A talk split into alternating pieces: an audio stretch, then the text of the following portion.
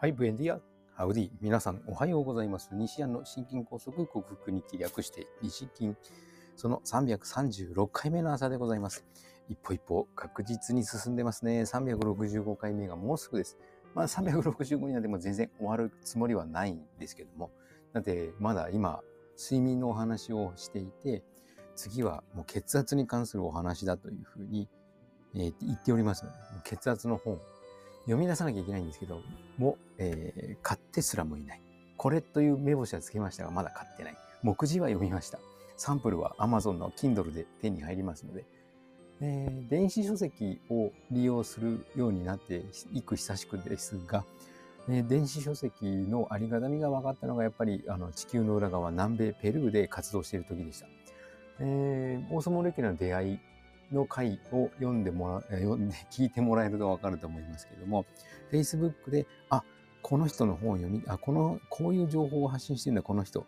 この人のルーツは何だろう？ルーツは何だろう？で、そういう調べていくと、糖質制限をしている、糖質制限を推奨している医師たちの著書にあたり、それを読みたいなと思った時に、実際の本だともう日本に帰って買うしかないわけですよね。南米で売ってるわけはない。書いて買う、もしくは送ってもらうしかないわけで、タイムリーに本が入らない。でも、そこでで初めて電子書籍を購入するという手段を試みてみました。その時は Kindle ではなくて、えー、Apple の Book というアプリを通じてですね、Apple Book っていうんですかね、今でもそれをたまに使いますけども、Kindle の方、Amazon プライム会員なので Kindle の方が便利なことがあり、それを使っておりますが、今、あの、実は Apple Book も好きです。見やすいし。はい。で、それで手に入れたんですけども、もうそれで買い出したらなかなかやめられない。でも子供にしてみれば、タブレット見てるんでお父ちゃん遊んでるんだろうというふうに見られるようですから、たまにまだ本も買います。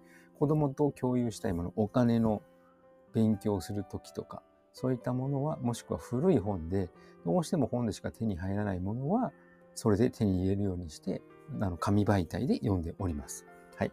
皆さん、電子書籍に関していかがおお考えでしょうか？今日もよろしくお願いします。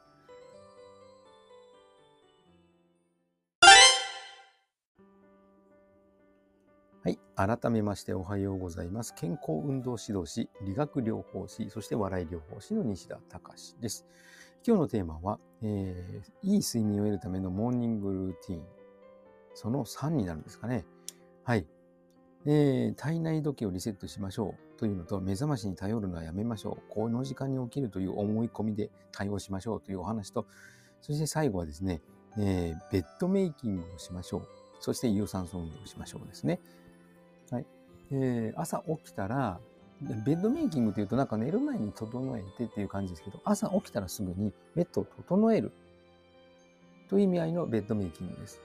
ベッドを整える、まあ、ごしゃごしゃっとして、あの、起きたら起きっぱなし、服はベッドの上に脱ぎっぱなしで出かける方も少なくないと思います。ドラマでもよく見る光景ですよね。はい。そうじゃなくて、朝起きたらそのベッドをきれいに整える。整える。あの、これは以前所属していた経営者グループの教えの中でもあったんですけども、些細なこと、ちょっとしたこと、机の上のものでもいいんです。きちんと向きをきれいに整える。ね、靴を揃え、並べて揃える。靴をそ、ね、並べて揃える。揃えて並べる。靴をまっすぐに、ね、靴を整えておく。ベッドの布団をぐしゃっとなっているのをきれいに整えると、心が整うんだそうです。心が整うと頭もきちっと整理されて、その日一日の仕事がはかどると、ね。ベッドメイキングしたよという達成感もあります。なので、えー、その達成感がずっと続いて、今日も一日よくやったな。その達成感の始まり、達成感とともに一日が始まって一日がいい方向に進むので、今日もよくやったという満足感のもとに値切ることができるそうです。次は有酸素運動ですね。有酸素運動なので、有酸素ですから酸素をいっぱい取り込む必要の出てくる運動なので、酸素をいっぱい取り込むということは脳。脳は酸素を消費しますよね。人間の体の器官の中で一番酸素を消費しますから、その酸素消費量が最も多い酸脳に酸素を行き届かせるために有酸素運動をすると。有酸素運動をすることで、はい。することでというか、今言ったように脳に酸素が行くことになりますので、有酸素運動をすることが脳をパシッと目覚めさせる。ましてや研究報告として、有酸素脳脳に酸素がたくさんいくわけですから、運動した方が脳の活性化が図られ、脳を効率よく使え、えー、ゲ 運動している、していないグループに分けて、そのゲームをさせたところ、効率よく頭を使って対処できたのが、やっぱり運動している人たち。それが8時間ぐらい経過まで8時間経過ぐらいまで効果は維持されて、で、8時間経過したら、あの、運動しないグループとトントンになり、そして翌朝の活動にまでちゃんと効果が維持というか、また効果が復帰するというんですかね。それが運動の効用なんだそうです。だから一回やればずっと続くのではなく、朝軽い運動をすることで脳の活性化が図られ、一日良い仕事ができて、で、睡眠、ね、寝て朝起きたらその効果が続くから、そこでまたその効果、長期持続のためにまた運動するみたいな感覚でしょうか。まあ、要は脳は酸素が必要なので、運動でいっぱい取り込みましょうって。簡単に言えばそんなことでございます。はい。いかがだったでしょうか。